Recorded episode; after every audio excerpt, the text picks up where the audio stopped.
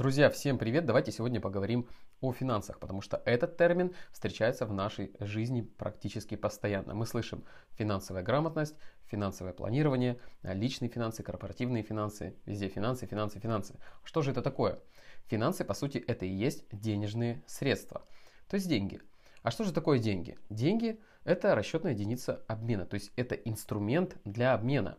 Если вспомнить, например, историю, то таким инструментом были не деньги, а, например, шкуры каких-то животных, да, либо там камешки какие-то, либо какие-то золото там или серебро, да, это все было единицей обмена раньше.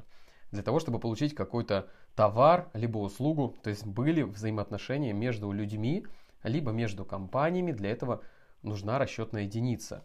И деньги в разных странах, они на самом деле являются по-разному.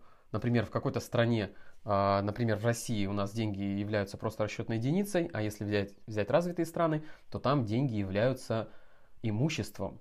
И это вообще совершенно разные понятия. То есть, если а, у нас деньги могут, например, изъять или отнять, или заморозить, потому что это не имущество, то, например, в развитых странах деньги просто так нельзя изъять либо отнять.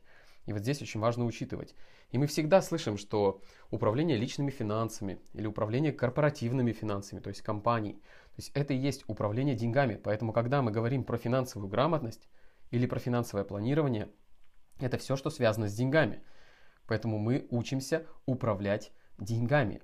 То есть для того, чтобы у нас было больше денег, для того, чтобы а, мы могли достигать каких-то целей, получать то, что мы хотим, а, мечты, о которых мы мечтаем, нам важно научиться понимать, деньги в целом и научиться ими грамотно управлять. Для этого нами нужна финансовая грамотность, то, что мы с вами изучаем.